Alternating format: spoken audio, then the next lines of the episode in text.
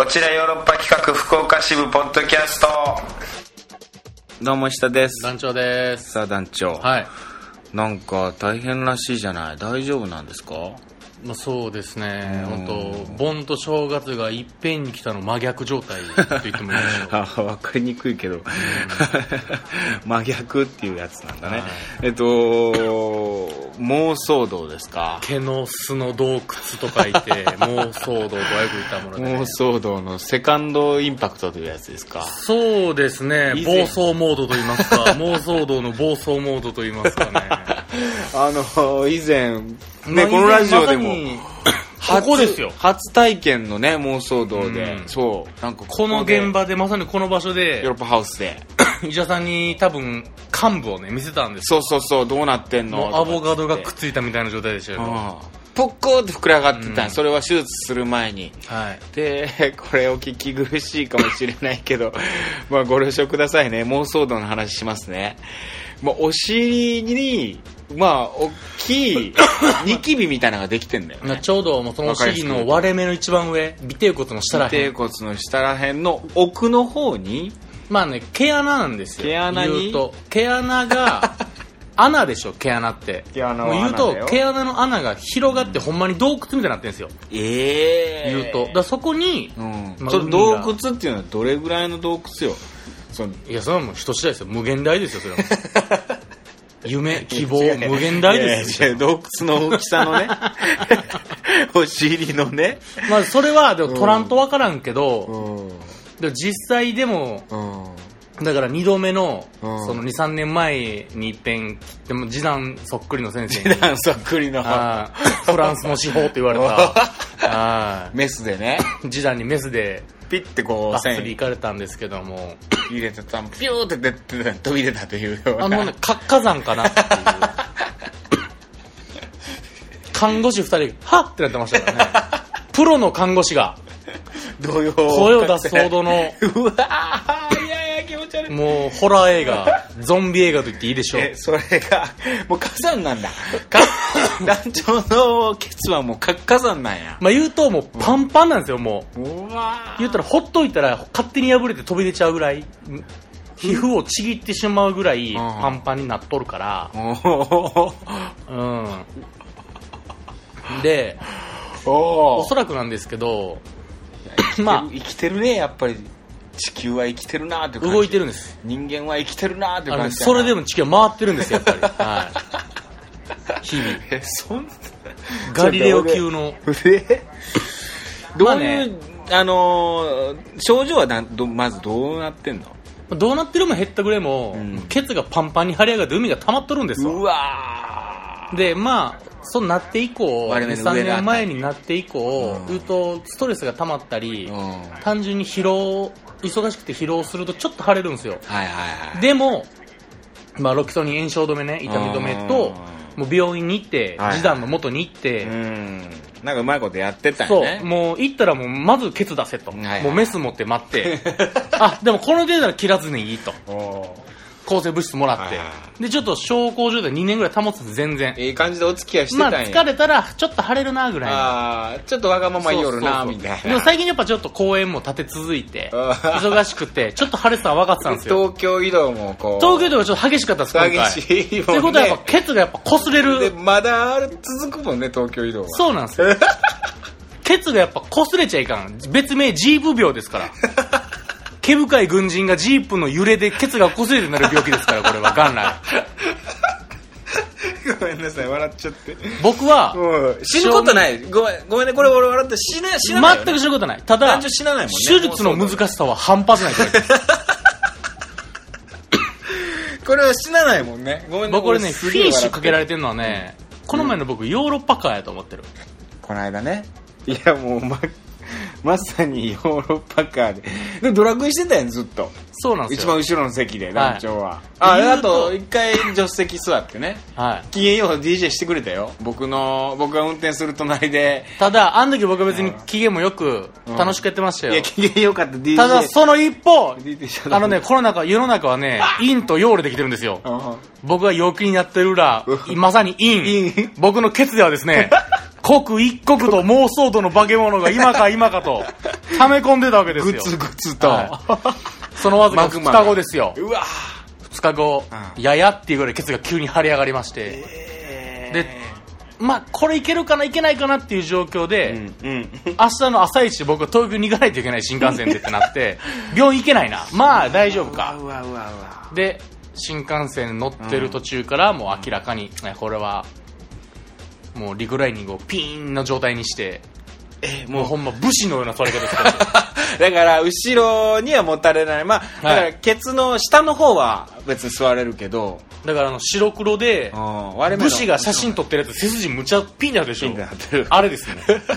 あの人なんかやたら姿勢いいな、新幹線で。武士かな？14号車に武士いるぞ士？侍がなるぐらい、侍ソルジャーがそこにいたかのように。姿勢よく座って、はいで、当てないように。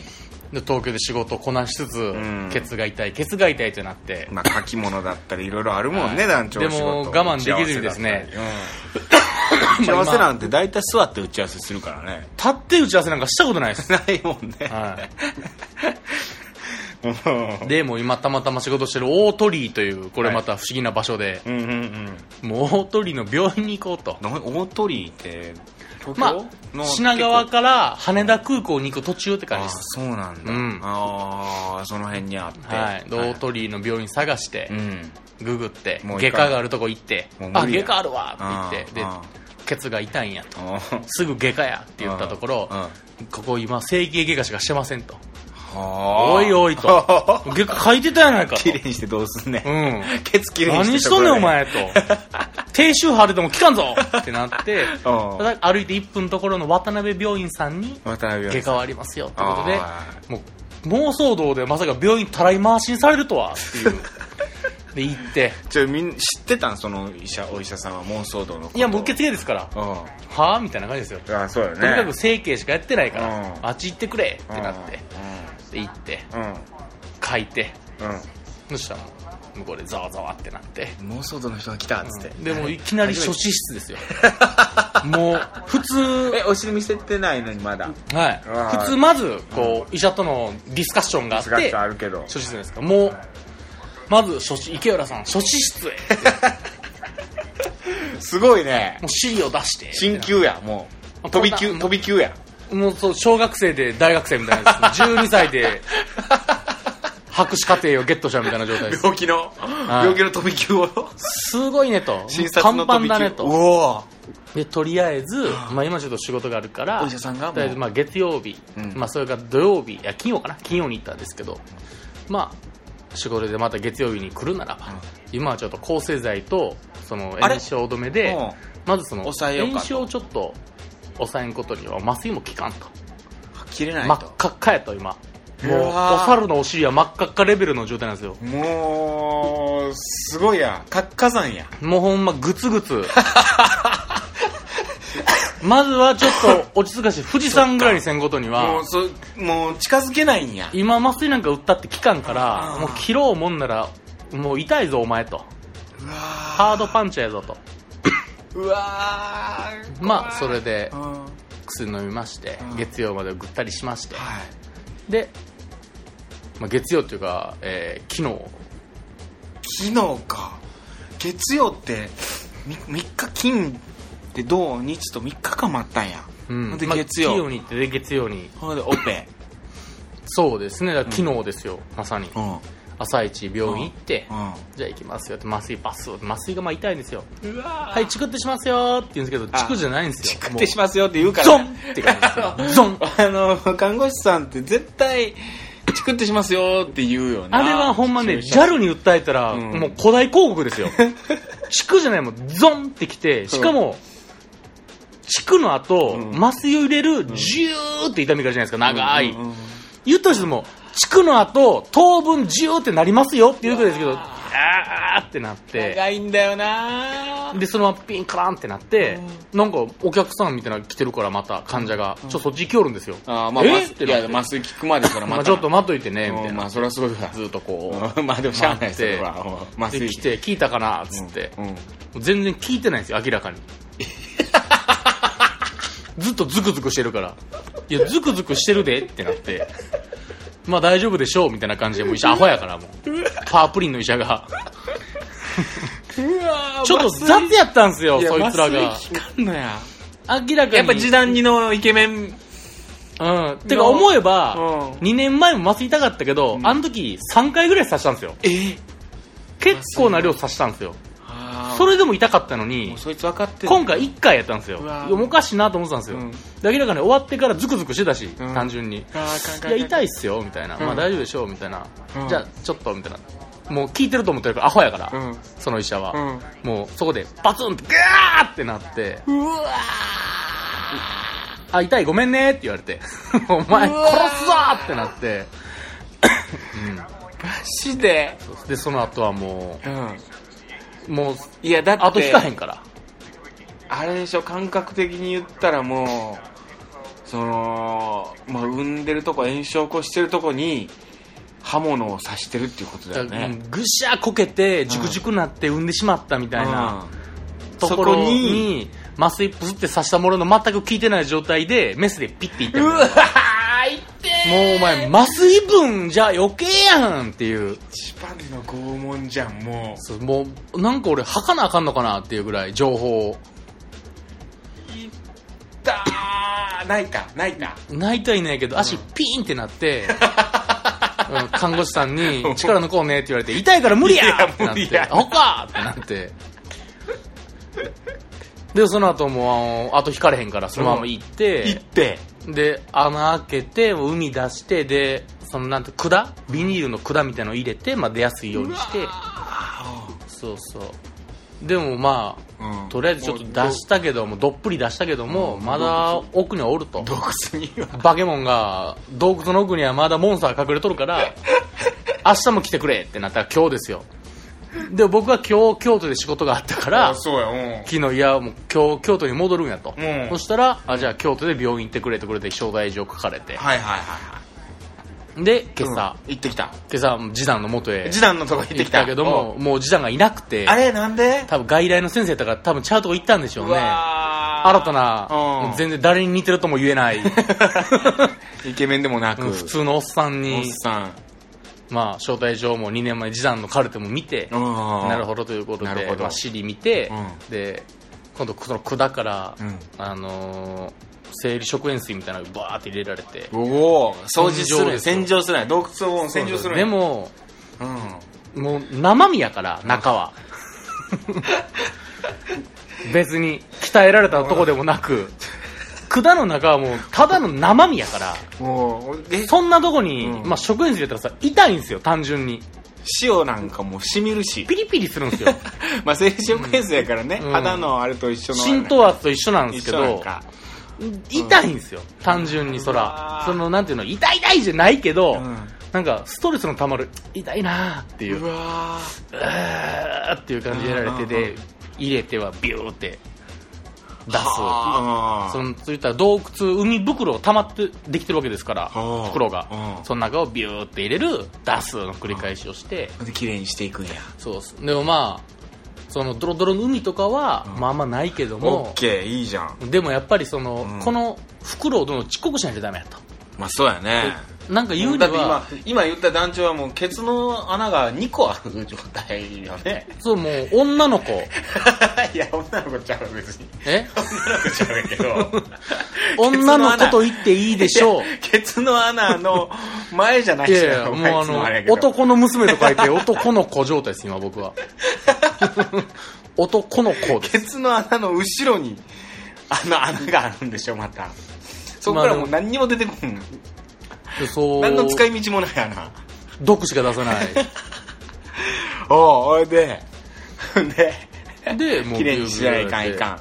と。でも、で土着していかないかんと。どうやら袋はうん。結構でかいですと。でかいと。で、うん。手術、関連取る手術もあるんだけれどえも、手術して取ると。そうそう。でもそうするとう、ん。実はこの手術はうん。別に命とかに何ら問題はないけどもう、ただ難易度が相当ハードやと。へその尻の上っていうのはう、ん。切ったとしてもその、よう動くとこやから、うん。なかなかくっつかんし大変でしかもこれはもうその部分を完全にただ単に除去するだけやからうん。言ったら肉えぐるだけなんですよ。はいゾリッと。おだから、ねうん結構単純に大変なオペでえぐるだけの。だから座ったらケツもつ皮も突っ張ったりするようになるし、はいはいはいはそれで3週間ぐらい入院せなあかんと。いええー、大変だからやその命のやり取りとは全く遠いところの一番ハードなオペなぐらい、なんなんか埋めたらあかんの？なんかゴムゴムみたいななんか。ゴム。ゴム？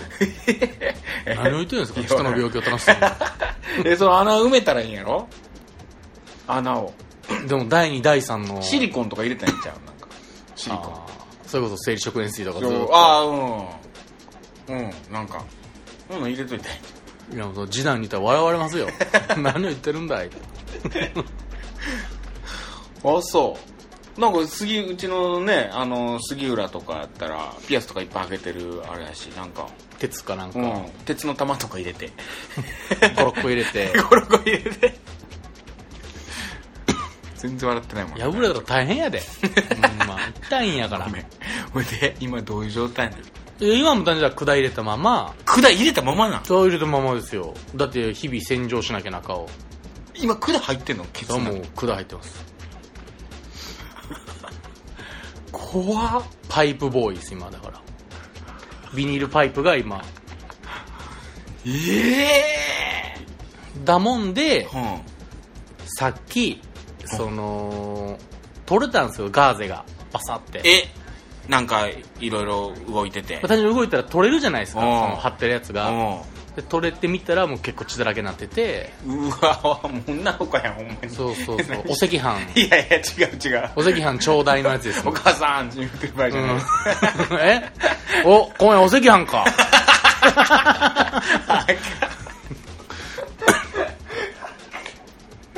ちょっと面白いけど。まあガーゼを履っ替え 団長はずっと悲しそうやけど、はいガーゼを履っ替えてうん。今ここですよ今ここ。こんなもんポッドキャスト知る場合じゃないんですないんやねもう寝たいよね、すぐさまもう入院したいぐらいなんです僕は。ほんまにそうなんやね、え見れる？一応見とく？僕。今はでもね単純にねもうガーゼって感じ。ガーゼは取れない。と完全補強してる感じあ今。それ取らん方がいいよね。まあ、それを取るとまた半分時間がかかるっていうだけですね。じゃあ見れない状態なそうですね。またじゃあガーゼ取れたら一回見せてここで。わかりました。一応確認はいしますわその穴の状態を。だから男の子になってるのかどうか。僕が。ちょっと埋めたいね穴は。はいありがとうございました。ちょっとごめんなさいもうあのおお大事にというしかにそれだけですよそうほねんまに。あのー、くれぐれも本当に妄想道には気をつけましょう皆さんね。あのー、女子うもんなっとりますからね、あそうなんだね。女子も案外なるらしいです。う毛深くなくてもなっちゃうっていう。んいやーしょうがないね本当に。毛深い人がなりやすいっていうことなんだね。僕も結構毛深い方だからなあれなんだけど。はあそうでも僕口内炎になるのよすごい。ああそうそれ大変です口の中もう本当に口内炎あんまりこう寝れてなかったりとかやっぱでも自律神経だよ。自律神経。だいお全てを司ってんのは。自律神経さえしっかり乱されないように。うん やっぱスタストレスとかさ、うん。やっぱそういうことなんでしょ？なんか睡眠不足だったりとか、ねあの不規則な生活。ねやっぱそういうのを丁寧にしていきましょう。うん一個一個ね。うん、しっかり生きていきましょう。はい。じゃあ行きましょう。カクテル恋愛相談室。今週のトークテーマ。あのー、トークテーマ行く前にあれよね、前回、あの、収録した後に結構ドドドッと実はメッセージが来てて、いやそれをそうなんですよ紹介させていただきましょう。せっかくなんで。いますかねはい、前回のトークテーマ、あの、今まで付き合った、あー人数みたいなはいうん、聞いてたんですけど、はい。ちょっとね、うんあのー、普通オタ的な方もああ、じゃあ普通と先にやり一ますか。個来ておりまして、はいはいはい。はいちょっといいですか、はい。そっちから行きましょはい。えー、ちょっとね、ラジオネームがないのですが、えーラジオのやっこさん。う。やっこさん。やっこさん。うん。やっこさん。セーフ。うん。えー、やっこさんから、えー、石田さん、男女さん、こんにちは。はい。いつも楽しく聞いています初めてコメントします。えー先日、弾肉公園で団長さんに、カルカルのイベントで石田さんにステッカーを入れてきました。ありがとうございました。なるほどあーもう2枚ゲットしたと。はい。おー。イベントに向かう前に家で奥さんから話したな。最近のトーク内容を聞かれるかもよ。団長にステッカーをもらったこと伝えてよと念をされ緊張しましたが声をかけたら快く対応してもらえてありがたかったです。帰ってから大盛り上がりしました。これからも応援しています。嬉しい。これ夫婦で聞いてくれてるってこと？こっちのポッドキャスト。もうプレイ中に聞いてるんでしょうねプレイ中かどうかわからんけど。うんいや、プレイ中ラジオ、ポッドキャスト入れてる人いるかな、うんこれはプレイのお供に一番いいラジオですからはい まあでも盛り上がってくれねや嬉しい嬉しいじゃないですか最近のトーク内容、最近何喋ったかわかりますか？とかつって、うんで、聞いてるかどうか確かめて。いや、そんなことはしませんよ。そんなね、あのー軍人の聞いてますよって言ってくれた段階で、お渡しさせていただいておりますよ。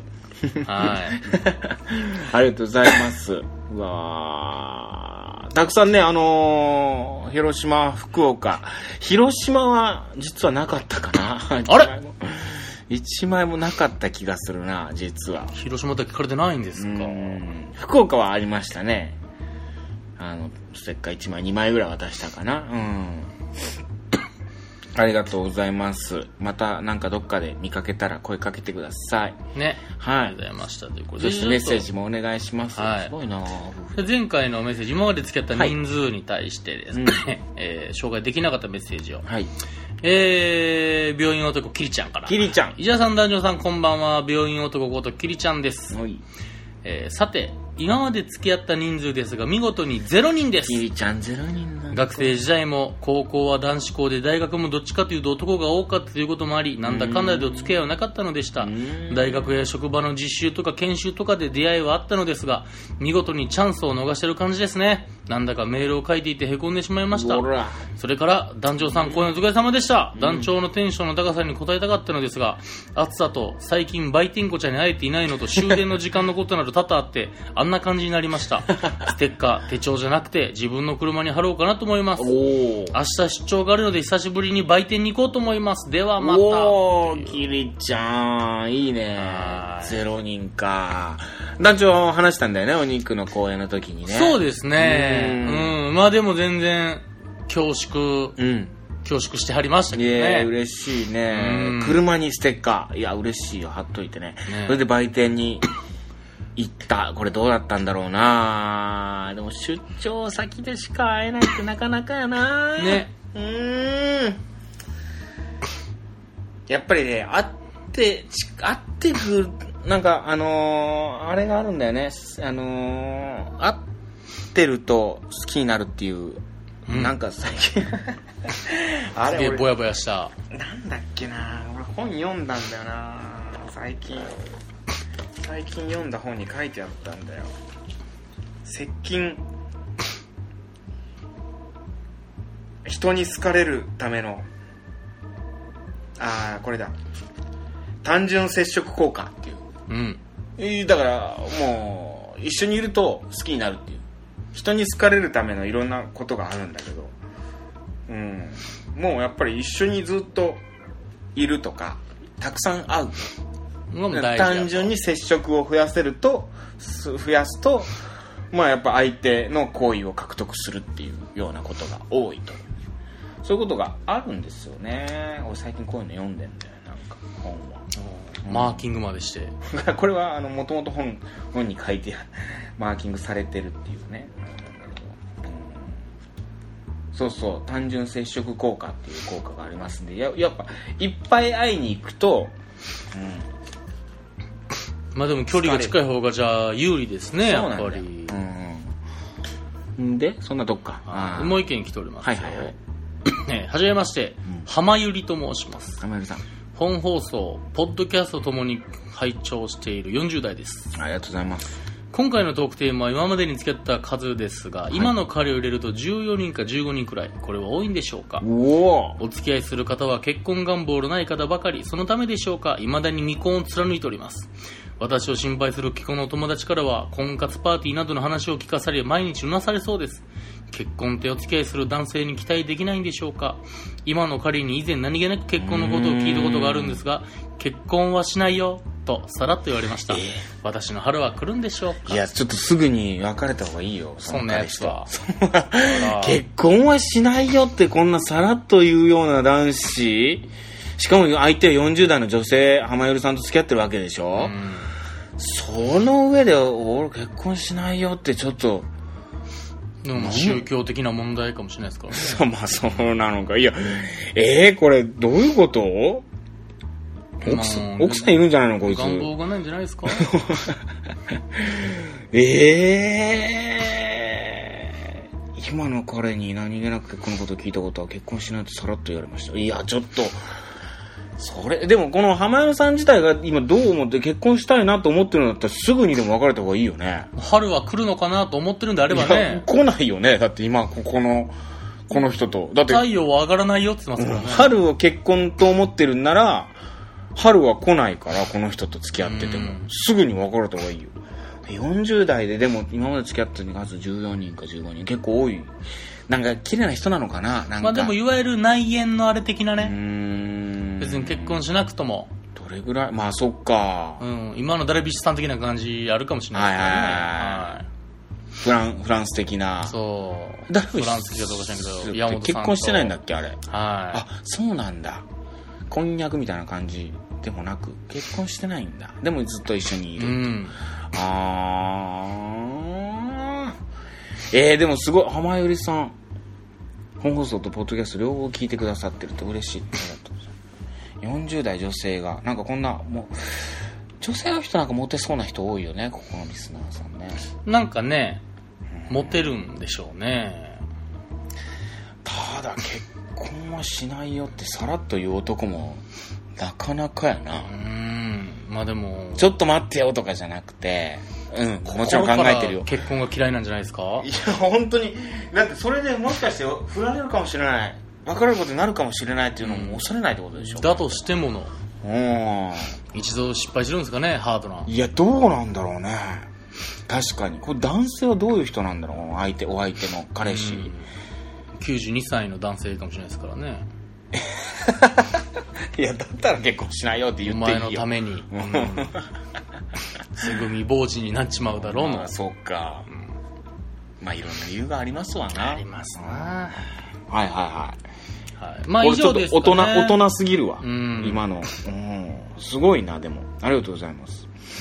前回の、はいまあ、テーマではこんな感じでしょうああ、なるほどな。で、今回の特テーマが、えーえー一番好きじゃないだから人から人から一番でない異性に告白されたらはい。じゃあで、それおりますよ、もういくつか来てるんで紹介させてもらいます。はいえー、ジャニオタエリリンさんからあ、エリリンさん。はい。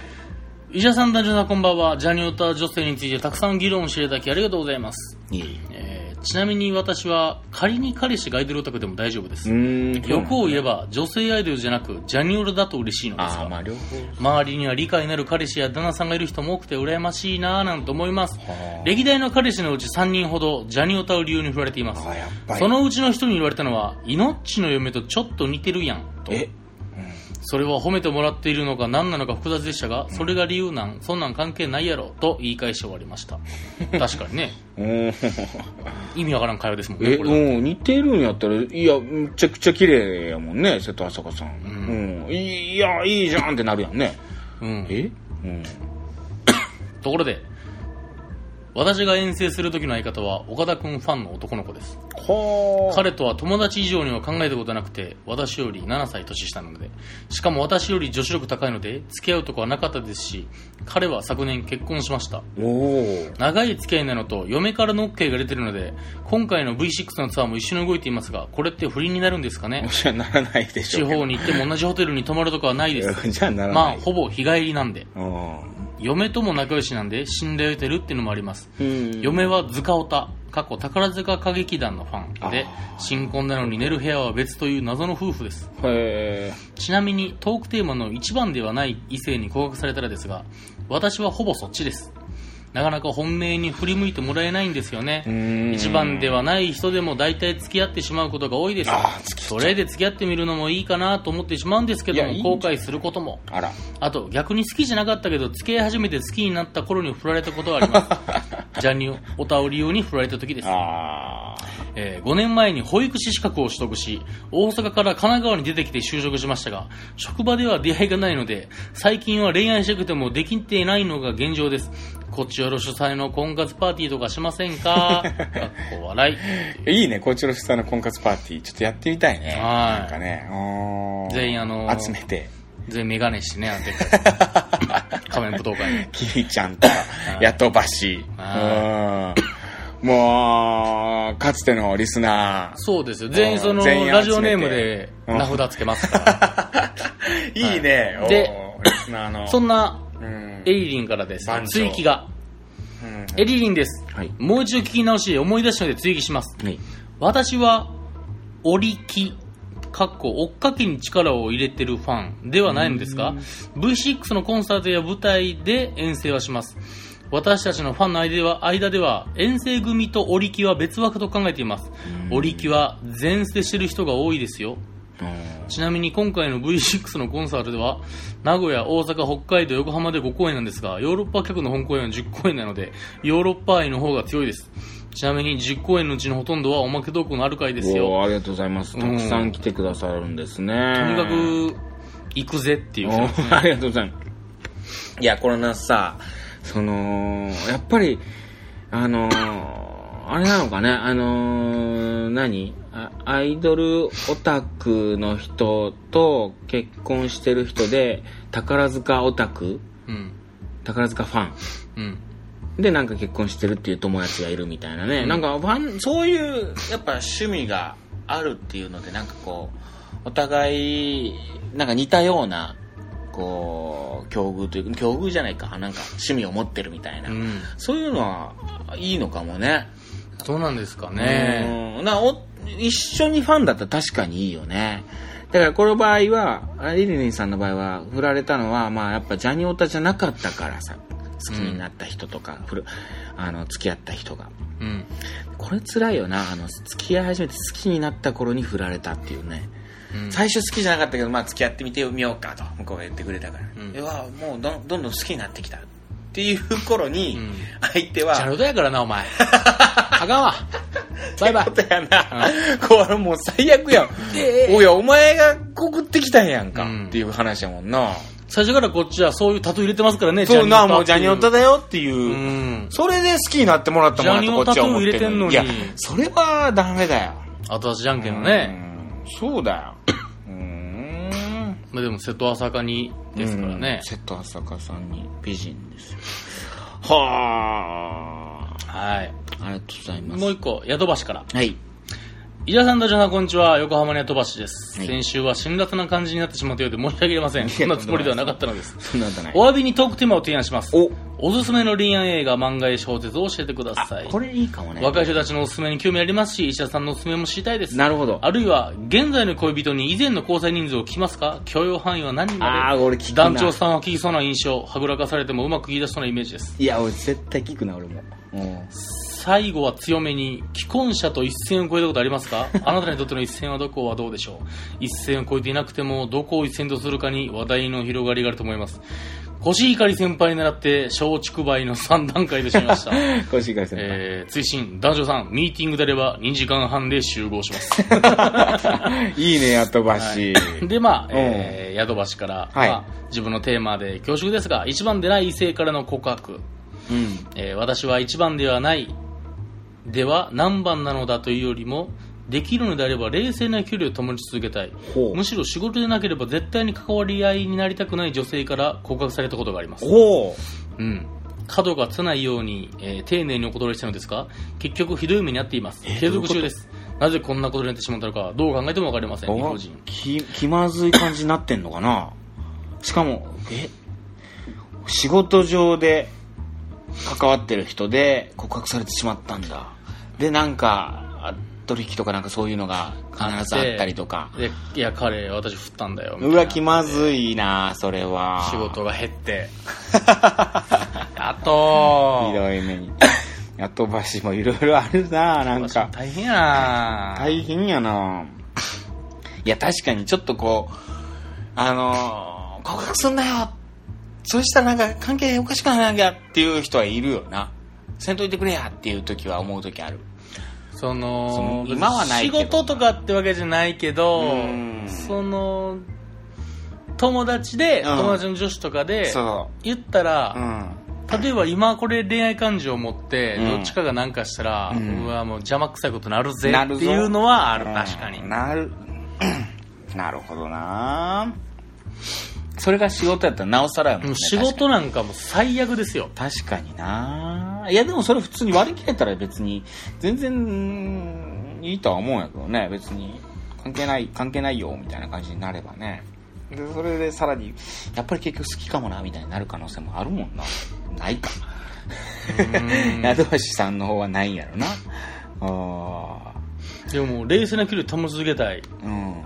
むしろ仕事じゃなかったら嫌いってことでしょこれ。うん簡単に言うとうん関わり合いたくないんですよ そうやな。よく嫌いだなって思ってる人から告白されたよな。普通さ、やっぱこう、好意を持てば、向こうも好意を持ってくれるっていう風になるじゃん。きちょっと嫌いだなって思ってる人から告白されることなんでかある？も仕事やからうん。会うことがあるか結ら。構ちゃんと相手として、うんあ丁寧に接してたんかな。丁寧に接してるんじゃないですか。嫌やわやと思いながらも。おやとばし、いいね。いいやつなんだろうな。うん。ただ、それで告白されて、まあ変な感じになって思丁ったんかな。寧に断ったけれども、ん。ひどい目に遭ってる今もなお。もう、大変やストーキングとかだったら最悪ですよね。最悪やな、そういう感じになってたらな、なるほどなやっぱりこう気まずいよな。その一番ではない。だからもうやっぱ僕もこの年齢になってるともうあこの人おおそらく OK 出るやろなぐらいじゃないともう告白できないもんな。ううん。ん。てかもう告白なんてなるべくしたくないもんなもう昔はさ、告白したいなみたいな気持ちあったと思うよ僕も。中学校高校の時とかは。告白したいとかさ。告白しようとかさ。ーうんうん。すげえ思ってたと思うんやけど。もう全然したくないもんね。今や。今や。で告白されたいかっていうとうん。別にされたくもないもんね。そのもう好きな人からじゃないと。あこの人いいなとかこの人だったら付き合ってみたいなと思う人からじゃないと。うん告白もされたらもうおじいちゃんみたいな確かに、ろうそくの火が消えかけてますね、今。風前の灯火とはこのこと。いやいいのよ俺はもう本当にあのご飯作って山登ってお味噌汁炊いて。炊いてあかんで。麦飯炊いてもっとバキバキ行きましょうよ、石1日田さん。1日4合の麦飯を食べ、うんあ、結構食いますね。食べるよなあれねえあれ雨にも負けずがさ1日4合ね確かうん結構食うなっていう4号ってすごいですよ。結構食いよるなっていう、うん。1号食と腹いっぱいですからね。えーっと、なんだっけ。トークテーマね。おすすめの恋愛映画、漫画、小説教えてください。これ僕も聞きたい。僕もあるし。へえ。うん。おすすめの、あ、来週発表しようか。じゃあ言おうか。そうねん。あのーすごい、最近も見直して、あ、やっぱ面白かったなっていう恋愛映画ありますね。う。うんん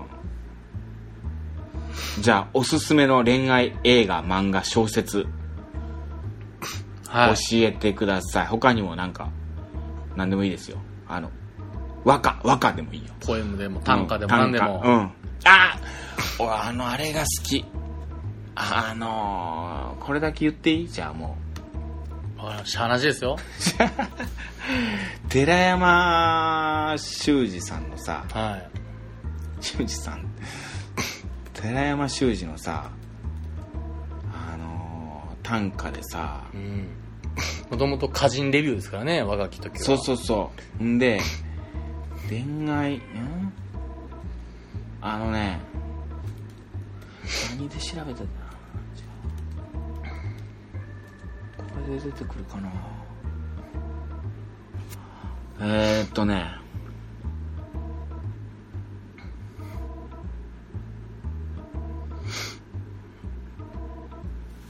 うーん。恋の歌が？恋の歌。ええ恋の歌があるんですか？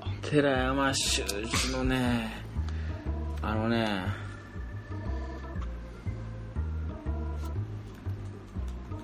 これね。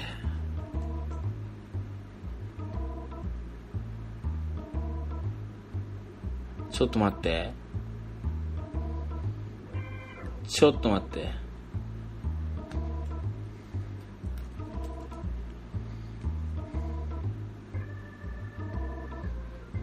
あ、これ。これこれこれ。このね、俵真知さんのあなたと読む恋の歌百首っていう中に収録されてる寺山修司の歌で、あれどっか行った。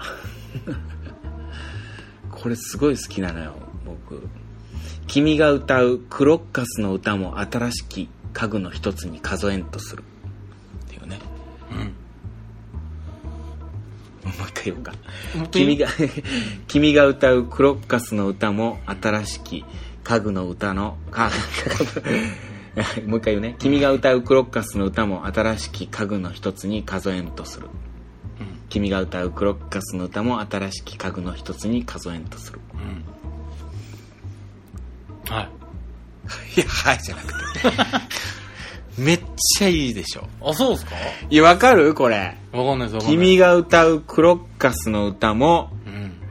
新しき家具の一つに数えんとする。だから、つまりこの二人は、今まさに、うんまあ、同棲生活を始めようとしてるわけですよ。うんまあ、もしくは結婚したのかもしれない。うん二人は、共に生活を始めようとしていて、新しい家具を揃えて、ね、部屋に、ね、うん引っ越しをしたばかりなのかもしれない。その時に、恋人が、クロッカスの歌を。ハミングなのかな鼻歌なのかな、口ずさんでたんだよね。クロッカスの歌を。うん。その君が歌うクロッカスの歌でさえも、このたくさん並んだ新しい家具の一つに数えようじゃない。それ何に使えんのそれは？家具やったら使えるでしょ。冷蔵庫は冷えるし。タンスはなんか入れれるし。もそのオーバーハンの歌は何に使えるんですか？その家具それをもう寺山修司言って。俺が生まれる2日前に死んだからな。あ、そうなんや。はい。これ大好きな歌、僕、寺山修司の。だから僕はもう結婚したい、同棲とかしたら、ちょっとクロッカスの歌歌ってや、つって。何？クロックロッカスの歌がちょっとわからんないけど。何のだ いや、わからんないけど、どんな歌なんやろな、クロッカスの歌。うーん。なんかまあ、あるんでしょうよ、クロッ虹のかな何？ってなるんですよ。うわ、もう、本当にね、好き。かわいい。かわいいなーって感じ。歌でさえも、このね、彩っていくんだみたいな、この新しい生活、新生活、うん新しい家具がそ揃っていく中の、YouTube なかったっすからね、当時は。YouTube で曲かけながらやるからな、ガンガン。もうな。今は。引っ越しセンターにやってもらうからね、大体な。自分たちで家具運び込まんからね。今はね。うん君が歌うクロッカスの歌も新しき家具の一つに数えんとするっていうね、これもう大好きな歌ですよ。まあまあ、そんなんでもいいですよ。はいあの和歌でもいいですし、うん。うん泉式部のこれがいいですよとか送ってくれてもいいですし。短歌とかやっぱ恋、そもそもね。そもそもそうそういう歌ですから。はい。あのーおすすめの恋愛映画、漫画、小説を教えてください。はいといったところで今週以上になります。また来週も聞いてください。さよなら。さよなら。Love FM Podcast. ラブ f m のホームページではポッドキャストを配信中スマートフォンやオーディオプレイヤーを使えばいつでもどこでもラブ f m が楽しめますラブ FM.co.jp にアクセスしてくださいね Love FM Podcast.